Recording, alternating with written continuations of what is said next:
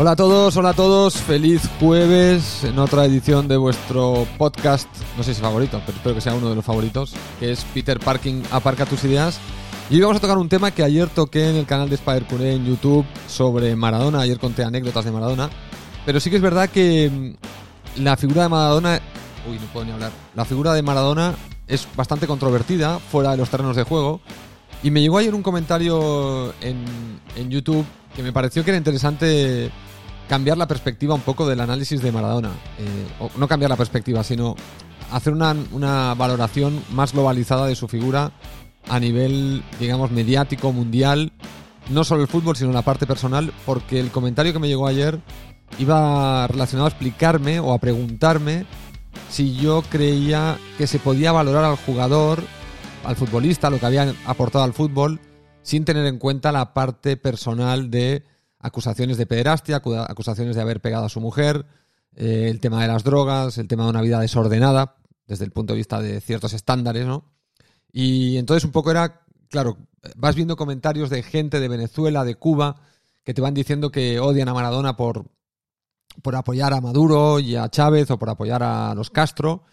Eh, otros le odian también porque ha estado pues, en temas de Arabia Saudita, eh, etcétera. Con lo cual, em, bueno, es una figura que fuera de los terrenos de juego también ha dado mucho juego, valga la redundancia, y me parecía interesante dar mi opinión no desde el punto de vista futbolístico, sino un poco desde el punto de vista globalizado de la figura de Maradona, con lo poco que sé de su vida personal, poco en el sentido de que la multidimensionalidad de la vida de Maradona yo no la conozco, porque yo conozco breves pinceladas que salen en lo público, y, y entonces, claro, hay situaciones donde hacemos como valoraciones estancas, como estancas me refiero aisladas, del ser humano. Y ahora voy a intentar explicar un poco a qué me refiero.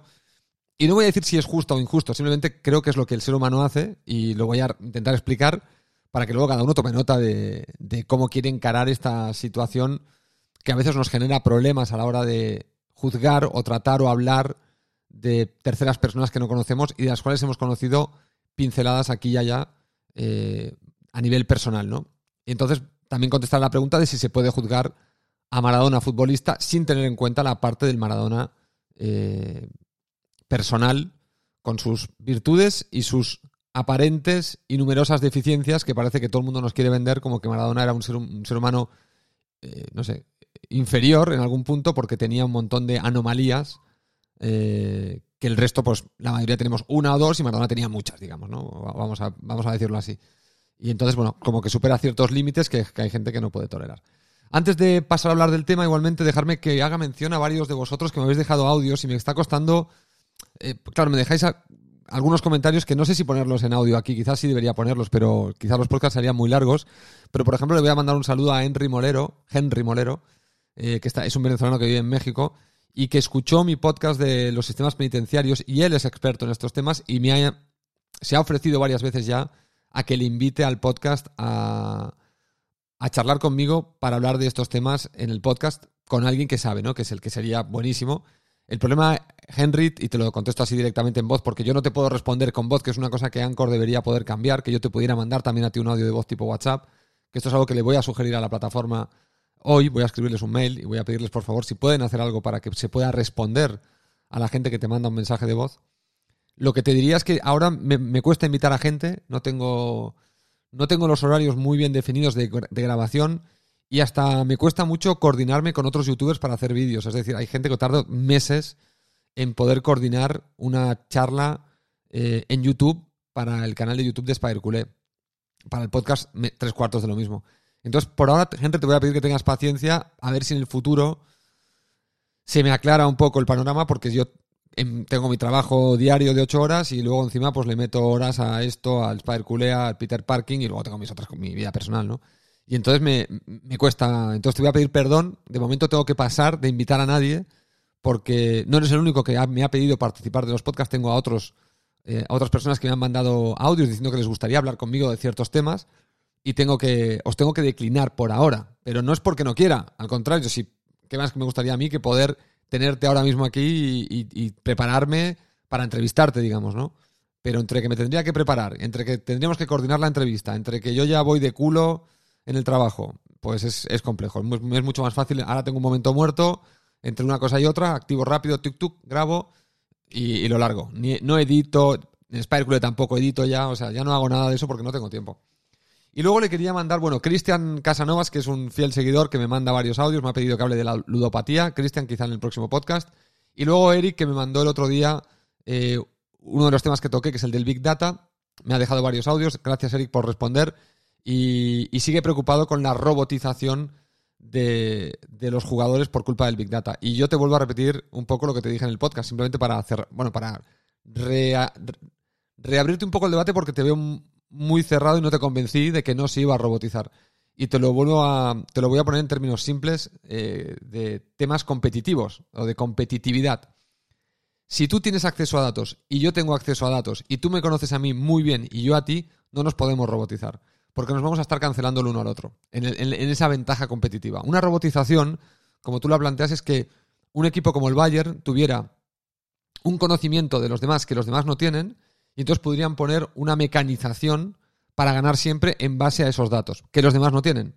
En el momento en el que todos tenemos datos de todos, volvemos a nivelar y ya no sabemos un poco eh, quién ganaría en esa robotización, porque la robotización, la implicación de la robotización es conocer el outcome, es conocer el resultado.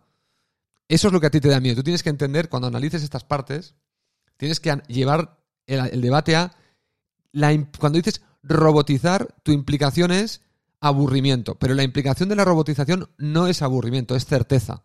Si yo me robotizo, tengo certeza. Cuando yo robotizo un robot para que haga una puerta de un coche, he tengo la certeza de que todas las puertas son iguales.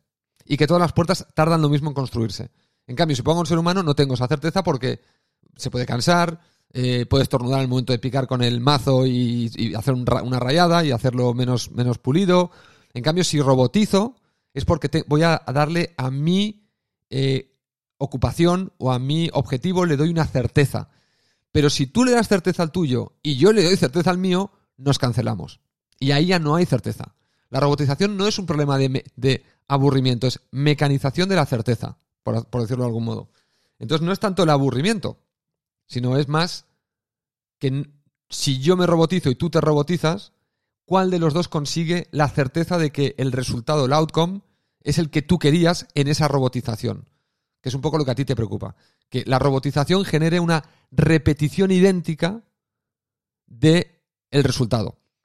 Y esto, en principio, no puede ser por lo que repito. Estás utilizando, todos están utilizando datos y cuando tú te enfrentas conmigo, esos datos son interpretados por nosotros. Y ahí es donde el ser humano le quita un poco la robotización que tú estás persiguiendo, que es que yo hoy estaré un poquito más cansado que tú y no sabré ejecutar esos datos tan bien como tú, por lo tanto tú ganarás. Al día siguiente igual yo estoy mejor que tú en ese sentido y, interpreto mejor los datos o acierto mejor en mi interpretación y sobre todo en tu reacción a mi interpretación.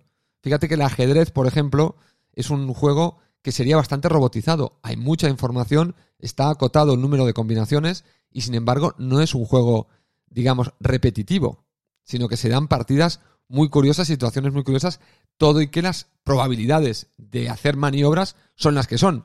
En el fútbol son las que son, pero hay más aleatoriedad, hay más componentes externos que afectan, que por ejemplo no afectan a una partida de ajedrez. En la partida de ajedrez, que la superficie del tablero sea más rugosa o menos rugosa no afecta. En fútbol sí. Que haya viento o no haya viento, al ajedrez no le, no le afecta. Al fútbol sí. Que la pelota esté un poco más o menos hinchada, o las, fichas sean un poco más gordas o más finas, en el ajedrez no afecta. En el fútbol, que la pelota esté un poco más hinchada o menos, o sea, de unas características o de otras, impacta. El botín. Eh, o sea, son muchos factores que actúan sobre esos datos.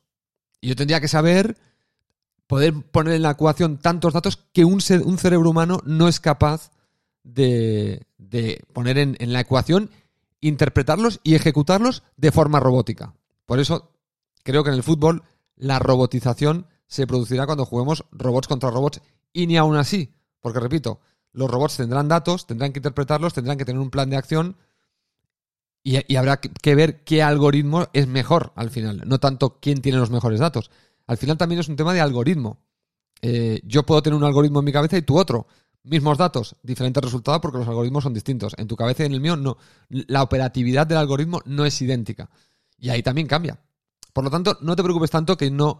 Si lo analizas con un poquito más de, de profundidad, en lugar de pensar, es que los datos robotizan, ves, ves intentando avanzar en la implicación de cualquier cosa que dices. ¿Qué significa tener los datos? ¿Qué significa que los tenga el otro? ¿Estos datos cómo se interpretan? Bueno, hay un algoritmo o hay un cerebro que lo, que lo, que lo interpreta. ¿Son todos los cerebros iguales? No. ¿Qué significa robotizar? Significa mecanizar. ¿Qué significa mecanizar? Significa obtener siempre el mismo resultado. ¿Se puede obtener siempre el mismo resultado en fútbol? En principio sería difícil porque yo estoy robotizando y tú estás robotizando. Nos cancelamos. Así que bueno, esto es lo que le quería comentar a Eric para cerrar el tema de, del Big Data y la robotización del fútbol. Que en cierto modo, ya te digo, hay una cierta robotización ya. Lo que tú estás planteando es que haya aún más y se convierta el fútbol en aburrido. Y creo que eso es difícil porque digo, robotizar es tener certeza del resultado. Es mecanizar un resultado. Y no sé si en el fútbol, por muchos datos que tengas, dado que cada individuo tiene un algoritmo diferente en su cabeza, puedes conseguir esa certeza que, proviene de la robotización y la mecanización. Bueno, dicho esto, vamos a, a, pasar al tema de hoy, que es el de Maradona. No me quería extender mucho con esto de, Eric, pero bueno, me pareció, me mandó muchos audios y, me, fascina. Es un tema a mí el tema del Big Data, la inteligencia artificial y lo que se llama el Machine Learning en inglés, el, aprendizaje de máquina. Eh, son temas que a mí me interesan mucho, los he, estudiado los he estudiado. he leído bastante sobre el tema y he hablado con algunas personas muy interesantes sobre este asunto que conocen muy bien este tema. Y quizá algún día, si alguno de vosotros queréis que hable más de inteligencia artificial eh, sobre el futuro y qué significa la inteligencia artificial para el futuro, eh, bueno, pues puedo, puedo hacer un podcast de eso. Espero vuestros audios, si alguno me quiere mandar audio. Y si recibo solo un audio, ya trataré el tema. Bueno, pues seguramente lo trataré igualmente, pero bueno, que no estaba en mi agenda, por así decirlo. Bueno, vamos a hablar de Maradona y volvamos al tema de la persona que me dijo, o que me, preguntó si podíamos hablar de Maradona eh, sin tener en cuenta su parte personal. Y mira, la respuesta que le he puesto en YouTube, y es una cosa que quería comentar en el podcast, es que sí.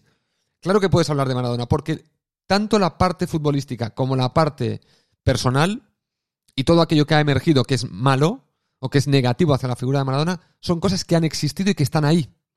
Es decir, no es que una cosa esté relacionada con la otra.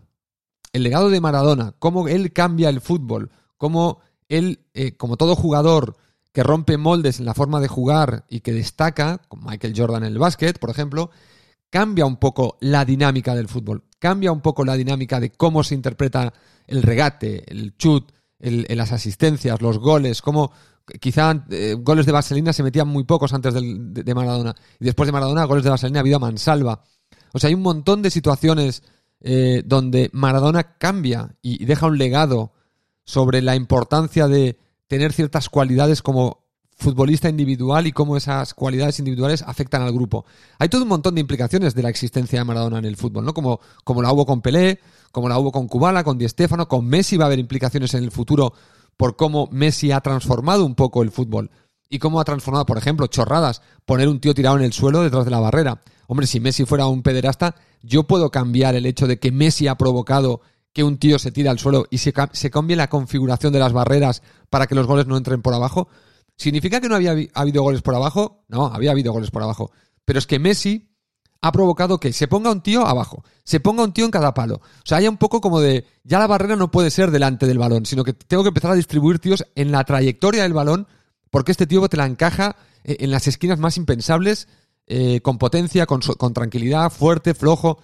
Los ha metido de todos los colores una amalgama. Alguien me decía ayer, Maradona tiraba mejor las faltas. No, no, Maradona no tiraba mejor las faltas. La variedad que tiene Messi en sus goles de falta y el, por ejemplo, yo no recuerdo a Maradona metiendo tres goles de falta en un partido. Eh, Messi lo hizo en una final de Supercopa de Europa. Entonces, lo de Messi es bastante estratosférico. Tiene una, tiene una cantidad de goles de falta con diferentes registros que es alucinante. Y, y yo no he visto a Maradona meter tantos goles de falta con tantos registros. Es verdad que Maradona tenía una rosca bestial. O sea, Maradona tenía una envoltura con el pie a, la pelota que era acojonante. Y de hecho, posiblemente una de las cosas que Maradona lleva a la excelencia es el, chute de rosca. Que evidentemente luego todo el mundo lo. o sea, el chute de rosca ahora es, no es tan plano. Quizá antiguamente no se, no se tiraba tan, tan roscado. Era más plano los chutes. Y quizá Maradona es el, primero que, digamos que abusa un poco del chute de rosca, ¿no? y, no para de meter goles una, una, unas roscas, un efecto acojonante. Pero yo creo que Messi esto lo supera. Yo creo que Messi aparte que tiene un estilo muy parecido en, cómo enrosca la pelota, eh, Messi tiene más variedad para mí en, los goles de falta. Ha metido más goles de falta, no he visto las estadísticas, pero estoy casi seguro, y, con unas roscas y con una variedad que ha provocado algo que Maradona nunca provocó, que es que hemos visto en un partido un tío en cada palo, en un mismo partido, eh, dos defensas, uno en cada palo y no tirado detrás de la barrera. Claro, ¿quién hace esto? O sea, yo esto no lo he visto nunca.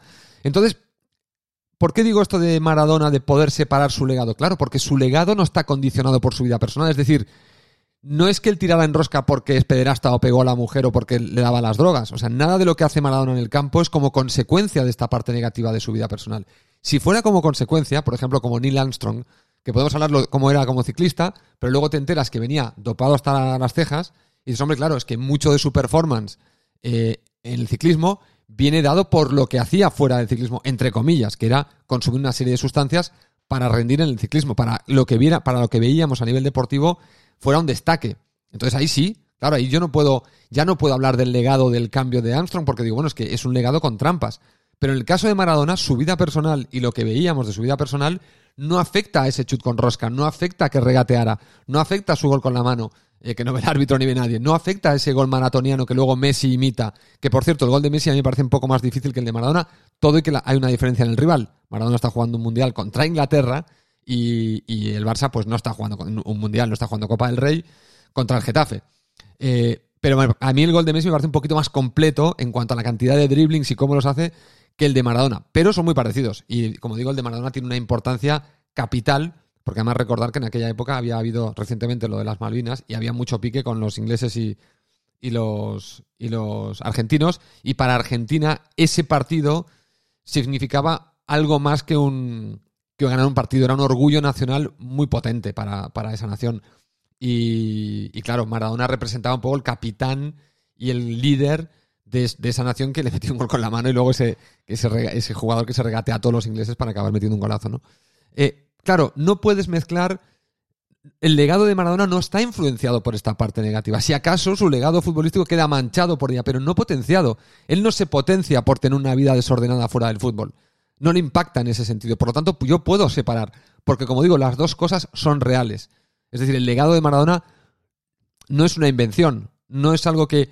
El que no, no conoce nada de Maradona de su vida personal, ¿cómo no va a poder juzgar lo que ve en el campo, si es lo que él puede apreciar, lo que puede juzgar conociendo el deporte y viendo las diferencias entre Maradona y el resto de jugadores de su época.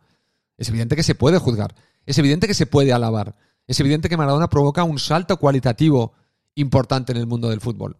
Y es, simplemente eso ya es un hecho que para todos aquellos que vamos a ver partidos de fútbol, pues es un hecho para alabar, porque a mí Maradona es un jugador que me hacía disfrutar del fútbol. Y claro, yo no voy a criticar a una persona que me hacía disfrutar en esa faceta. Que la puedo separar de su vida personal, como digo, porque no están entrelazadas, es decir, no se afectan entre ellas. Si acaso, si acaso como una rotura de lanza a favor de Maradona, es que es al revés. Es eso que hace también en el fútbol lo que posiblemente le perjudica en su vida personal. Y entonces es donde podemos ser un poco empáticos y decir, señores, este chico viene de un, de un entorno, un contexto, os he hablado de los contextos y su importancia en el pasado, de cómo eh, moldean quién eres. Muchas veces cuando... De hecho, os he comentado que estoy leyendo un libro que se llama el, La tiranía de la meritocracia, estoy a la mitad del libro, y os lo voy a comentar cuando acabe porque me parece muy interesante. Y os lo voy. Y, es interesante, porque esto, esto está, todo está muy relacionado. O sea, hay un montón de ideas que se me están juntando con los últimos libros que estoy leyendo. Y, y el contexto es fundamental. Por ejemplo, tú dices, hay gente que me dice, ostras, que tú, tú, puedes hablar de muchos temas, ¿no? ¿Cómo puede ser? Bueno, porque mi contexto de vida me ha permitido tener tiempo para ver cosas, leer cosas, escuchar cosas. He tenido tiempo. He tenido un contexto favorable que me ha permitido ahora sonar como una persona que está ilustrada en varios temas. Perfecto. ¿Esto significa que sea más o menos que alguien que no? No. Esto significa que por suerte para mí, porque yo lo considero una suerte, he tenido un contexto favorable. Todos aquellos que estéis en un momento difícil de vuestra vida, siempre os digo, no os carguéis mucho solo contra vosotros. Tenéis parte de responsabilidad seguramente de dónde estáis en la vida, pero no la tenéis toda. Hay una gran parte que no tenéis prácticamente ningún control, que es vuestro entorno, que es vuestro contexto. Y muchas veces os he dicho, tienes dos soluciones. O si, te va muy mal, tienes que cambiar de contexto o tienes que reinterpretar tu contexto. Las dos son difíciles. Por lo tanto, no os maltratéis a vosotros mismos si tenéis un contexto chungo. Si veis a alguien que pasa por la calle y le veis con un buen coche, con unas buenas, un buen tal, no penséis que es que, ah, es que a él Dios le ha premiado porque se habrá esforzado y yo, claro, a mí no, porque no. Habéis tenido mala suerte en el, seguramente en el contexto donde os ha tocado crecer. Casi seguro que el contexto os ha condicionado vuestra existencia. Yo no os voy a decir eh, cómo vivir la vida, lo que sí os puedo aconsejar desde un punto de vista de una persona que ha reconocido el haber crecido en un contexto muy favorable para no ser feliz y aún así tengo periodos de, infelicidad del cojones, he tenido ataques de ansiedad, mm, pseudo depresiones, porque el ataque de ansiedad yo creo que y la depresión van, van, iban muy juntas. He tenido momentos donde me he sentido muy infeliz con la vida, a pesar de que tú mirabas incluso mi contexto y decías, joder, qué cabronazo. Pero es este tío, ¿cómo puede ser infeliz? Si mira lo bien que le. Tiene una mujer que le quiere un huevo, sus hermanos, su no sé qué, la, su familia siempre le ha tratado de puta madre, tiene amigos, eh, no le ha faltado nunca de comer, siempre ha tenido techo no se ha puesto nunca enfermo de, gravedad. Ana, una operación de apendicitis cuando era pequeño y cuatro chorradas. Eh, y aún así, aún así, con el contexto favorable, uno es, en el fondo, tiene cierta miserabilidad en su vida. Porque es parte de la vida. O sea, la vida tiene momentos de ser muy miserable. Independientemente del contexto. No te cuento ya si el contexto es una joda. Si te toca un contexto negativo, entonces ya ni te cuento. Pero aún con el contexto favorable, aún teniendo dinero, aún teniendo eh, todas las necesidades cubiertas, perfecto, estando seguro, aún vas a tener dilemas existenciales que te van a llevar en ciertos momentos de tu vida al límite. El que no folla, porque no folla. El que folla mucho, porque folla mucho. El que no tiene dinero, porque no tiene. El que tiene mucho, porque no sabe qué hacer con él. Siempre va a haber el dilema existencial de por qué estoy aquí, por qué existo, ¿Qué significa mi existencia? ¿Significa algo? ¿No significa nada? ¿Valgo algo para el universo? ¿No le valgo nada? ¿Me puedo morir ahora y no pasa nada? ¿Puedo seguir? ¿Qué tengo que hacer? Bueno, el existencialismo nos persigue a todos. ¿Qué quiero decir con esto? Que a Maradona, que viene de un barrio humilde, donde su destino estaba marcado por un contexto, donde él altera su contexto de forma radical, radical, Nadie está preparado para el cambio súbito que, le supone la vida a Maradona. Nadie, ya os lo aviso. Cambiar de contexto paulatinamente es una cosa, cambiar súbitamente es una mierda. Y aparte, que pensar una cosa, es que hay evidencia científica, hijos míos. Es que hay evidencia científica. Lo que pasa es que yo no entiendo, sigo sin entender por qué hay ciertas cosas que en nuestra sociedad no se hablan de una forma clara y no se conectan los puntos. Fijaros, hay estudios, o se conectan pero poca gente escucha. Hay estudios que demuestran que la gente que es de clase media, media, baja y que le toca la lotería, no solo es más infeliz después de que le toca la lotería, sino que acaba despilfarrando todo el puto dinero de mala manera. Y dices, ¿qué pasa? ¿Que solo le toca a tontos la lotería? ¿Solo le toca a imbéciles? No. Le toca a gente que le hace pegar un salto de contexto repentino de tal magnitud que no saben gestionarlo. Y por Dios, no les juzguéis tanto porque ¿cómo coño van a saber si no nacieron para ser millonarios, si su contexto les había dicho que ellos iban a currar hasta que se jubilaran para tener una pensión de mierda, para vivir con el agua al cuello y que cualquier cosita les tenía que hacer feliz? Y de repente les cae una morterada de dinero y esperamos que sean los mejores financieros del mundo. Pues no, señores. Yo conozco, tenemos una persona cercana, que no, yo no la conozco personalmente, pero mi familia la conoce, que le tocaron 15 millones de euros en la lotería hace 20 años y está arruinado. Está arruinado, se le casó una mujer que le sacó hasta los ojos, eh, le chupó la sangre todo Dios, todos los que eran amigos se volvieron medio enemigos porque le, le intentaron sacar el dinero a lo loco. Tuvo un cambio de contexto tan bestia que se le fue la vida al carajo. Un tipo además que me cuentan que el dinero le importaba cero. Cero. Este sí que no tenía ninguna ambición. Y cuando le tocó la lotería empezó a repartir dinero, empezó a hacer el mongo, la gente le decía, ayúdame con esto, ayúdame con lo otro, el tipo empezó pim pum pim hasta que él se ha quedado en la ruina.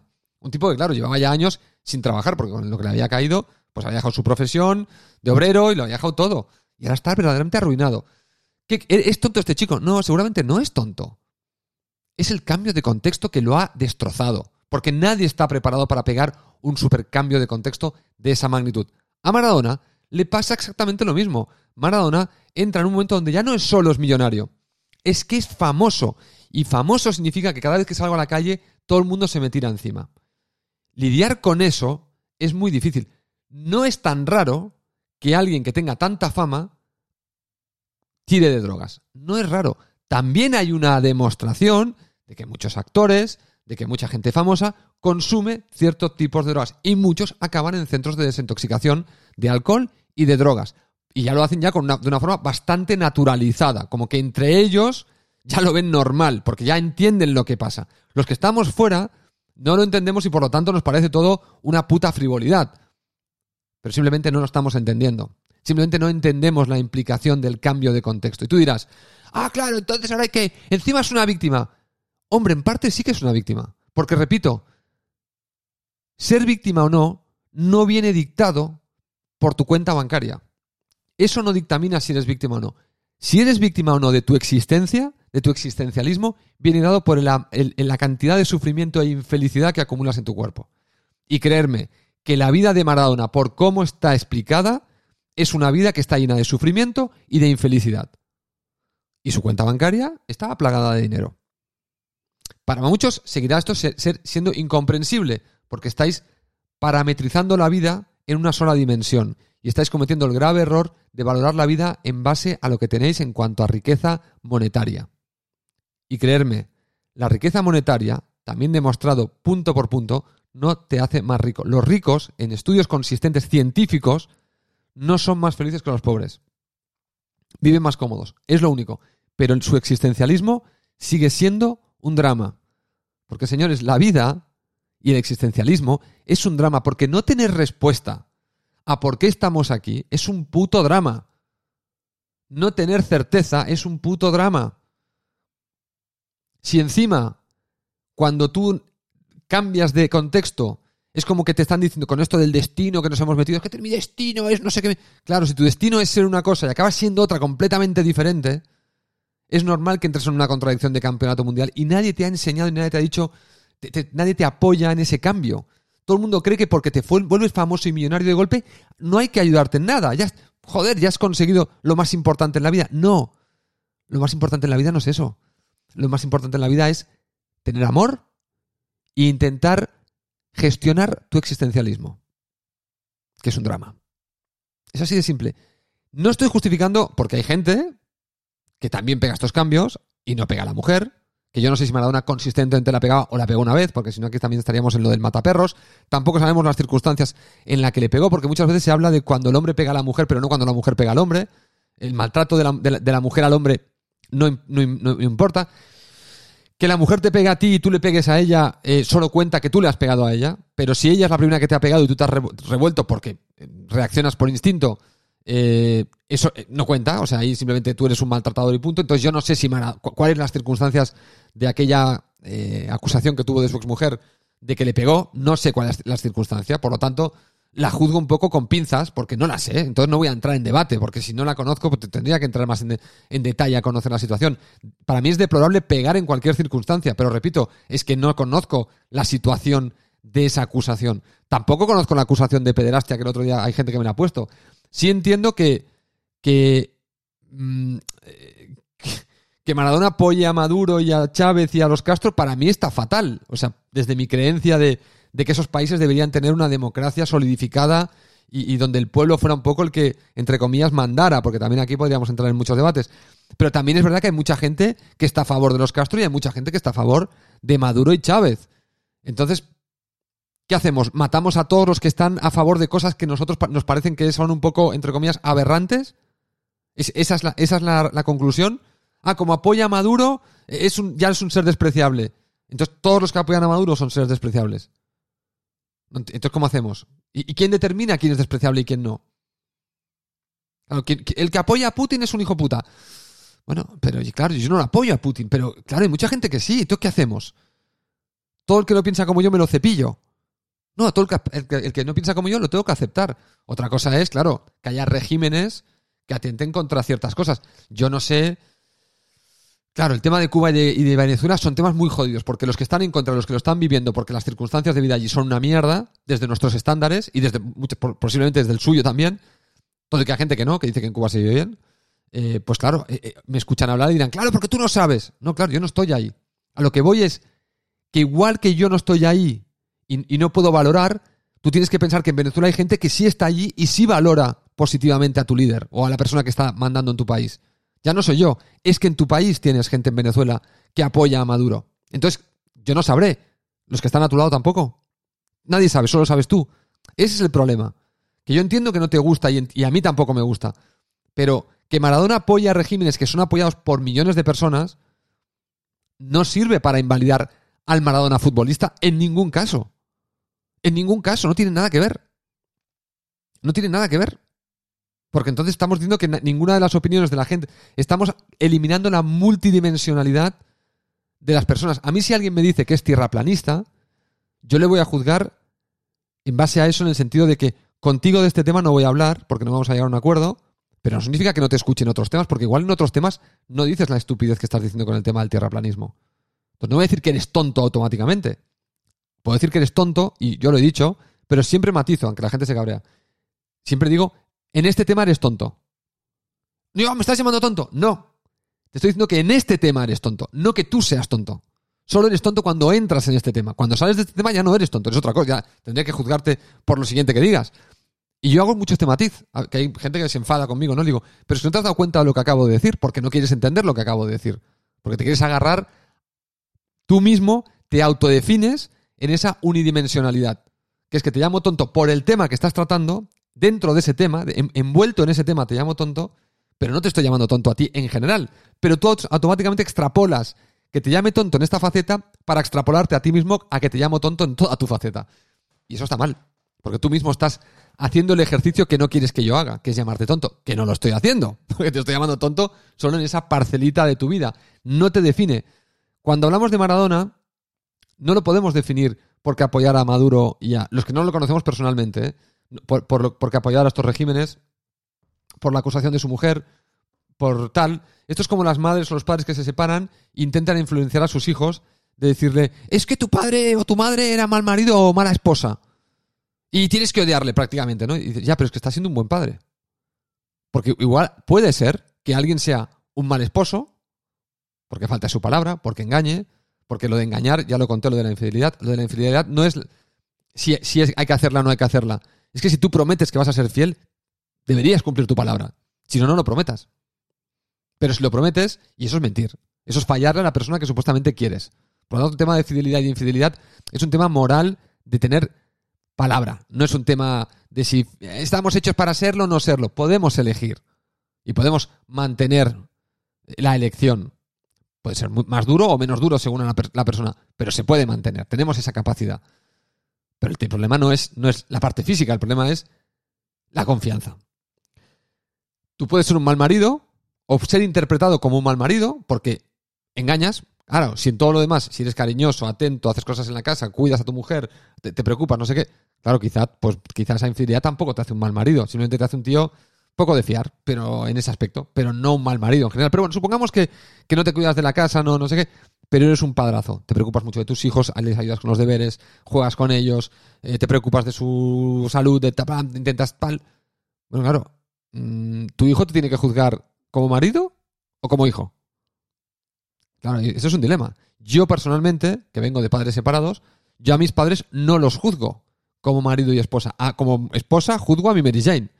A mi madre no la juzgo como esposa, porque verdaderamente yo no la puedo juzgar como tal. Yo la puedo juzgar como madre. Igual que a mi padre, que en paz descanse, no lo podía juzgar como marido.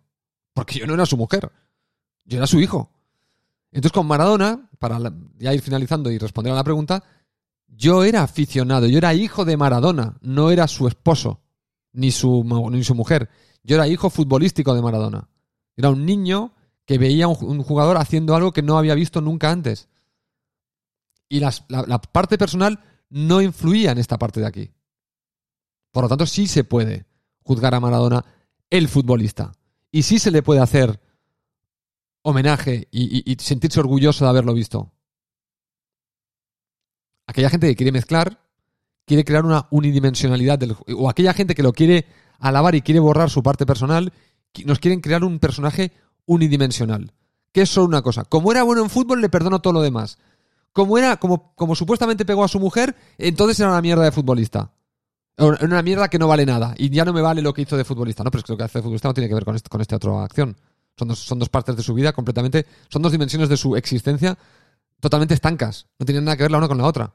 Como digo, si acaso el fútbol seguramente le repercutió en estropearle su vida personal, no en arreglársela. Por lo tanto, el fútbol sí que es responsable de su vida de mierda fuera de las canchas, en cierto modo. No, no en su totalidad, pero en cierto modo. Quizá el Maradona, que se hubiese quedado en su barrio, hubiese sido un trabajador en, una fábrica y hubiese tenido una familia y hubiese sido el tío más feliz del mundo y ya estaría vivo y quién sabe, ¿no? Eh, y sin embargo el fútbol le cambió completamente la vida y le alteró completamente el contexto, que es lo que os quería decir. No justifico nada de lo que hizo fuera del campo, lo que digo es que yo desde mi posición, desde mi ángulo de visión de la vida de Maradona, yo no puedo adentrarme en una crítica feroz y atroz contra el ser humano porque yo solo conozco facetas muy pequeñas de su vida, de esa multidimensionalidad que tiene el, individuo. Y deberían ser otros los que pudieran juzgarle. Por ejemplo, yo ayer estaba viendo a Valdano. Valdano se puso a llorar en televisión hablando de Maradona. No, no pudo hablar, tuvieron que cortar, cortarle la conexión y seguir con otro tema. Porque no podía hablar. ¿Por qué? Hombre, porque Valdano conoció facetas de amistad con Maradona y de jugador y de amistad y de, y de compañerismo que evidentemente pues para él son muy positivas. Bueno, otra dimensión de Maradona. Era buen amigo. Parece ser, y aparte que varias personas, no solo Valdano, han comentado esta capacidad que tenía Maradona de, ser amigo de sus amigos. De ser generoso con sus amigos. Entonces, ¿qué hacemos? ¿Era generoso o era un hijo puta? No, es que, es que podía ser las dos cosas. Es que tenía multifacetas, como todos, según el contexto, según la situación, según con quién. Por eso yo no me atrevo a. no soy capaz tanto de, juzgar a Maradona, aunque siempre si me preguntarán diré, hombre, tenía una vida de mierda fuera de los campos de fútbol, verdaderamente todo lo que, todo lo que a mí me ha llegado es espantoso. Eh, es, malo, no, no, en, el global, en el agregado, tenía cosas positivas, bueno, cuando le contratan de entrenador aquí y allí o de secretario técnico, bueno, pues estas son cosas que, bueno, le dan trabajo, está bien, el tío tiene que trabajar, eh, pero por lo demás, lo que salía, pues no era, no era positivo.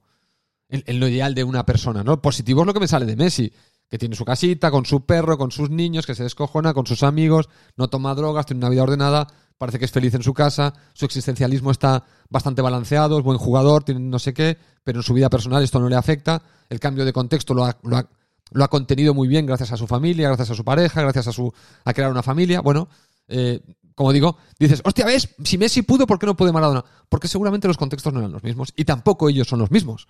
O sea, es que tampoco es que todo sea que Maradona no tenga ninguna responsabilidad. Lo que, a lo que voy es que Maradona no tiene toda la responsabilidad. Tiene parte. Entonces, claro, eh, yo tengo que ver cuál es su parte y cuál es la otra parte. Y cuán potente era la otra parte para que si él es un poco débil, pues encima le, tiramos un cambio de contexto que fomenta esa debilidad, pues entonces, claro, tenemos, ya tenemos la, tormenta perfecta. Claro, con Messi quizá no es tan débil el contexto es distinto, el, grupo de personas que le rodea es distinto, que le, hacen de muro de contención, y entonces Messi puede transicionar a la fama y a ser millonario y un gran jugador de una forma ordenada y tranquila, que es súper atípico. Igual que lo de Maradona también es un poco atípico, lo de Messi también. O sea, en esta, en esta parte personal son completamente diferentes. No por ello puedo juzgar a Messi futbolista y no a Maradona. Bueno, son cosas que para mí no tienen nada que ver. Como digo, si un caso el fútbol tiene impacto en la vida de Maradona y quizá a la hora de explicar la vida personal de Maradona sí que voy a tirar de fútbol y de su fama para explicar los problemas que tiene en su vida personal, pero no al revés. Porque al revés no le veo una relación de dos vías completamente. Yo creo que el, Maradona futbolista está un poco eh, aislado de esa parte personal.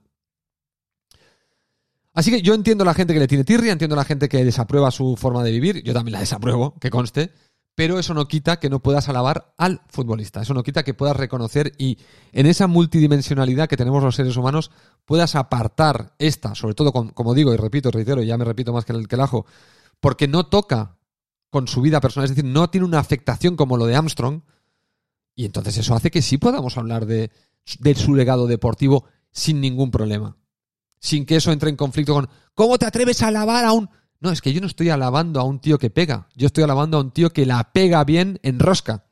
En la pelota, digo. Entonces no tiene nada que ver. No me acuses de alabar a un maltratador, porque yo no estoy alabando a un maltratador. Yo estoy alabando a un futbolista. Estoy alabando a un ser humano que entra a un terreno de juego y hace cosas que no he visto antes. Porque eso además está ahí. Es que eso no lo puedo borrar. ¿Quieres que lo anule artificialmente por lo que hace en su vida personal? Bueno, pero es que luego cuando vea la imagen, la imagen me reforzará la idea, volverá a reescribir esa parte en mi cabeza. Este tío qué bueno es. No, no, tienes que borrarlo, es un hijo puta. Ah, bueno, voy a borrarlo, pero es que luego me enseñarán una imagen otra vez y se volverá a reescribir en mi cerebro. Hostia, este tío, este tío es buenísimo. Por lo tanto, sí.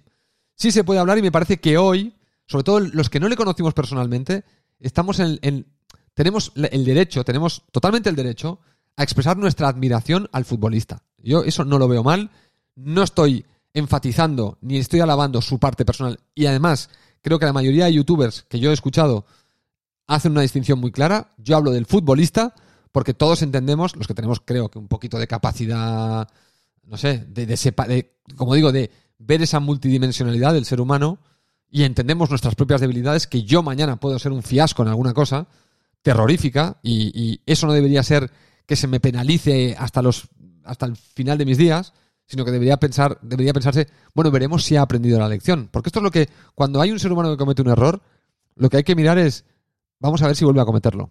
Vamos a ver si aprende. Vamos a ver si, si entiende. Porque cometer errores en esta vida es que es que es, a mí es lo que me jode de, del puritanismo y de la nueva mentalidad un poco progre que hay por lo menos en, que siento que hay en mi país.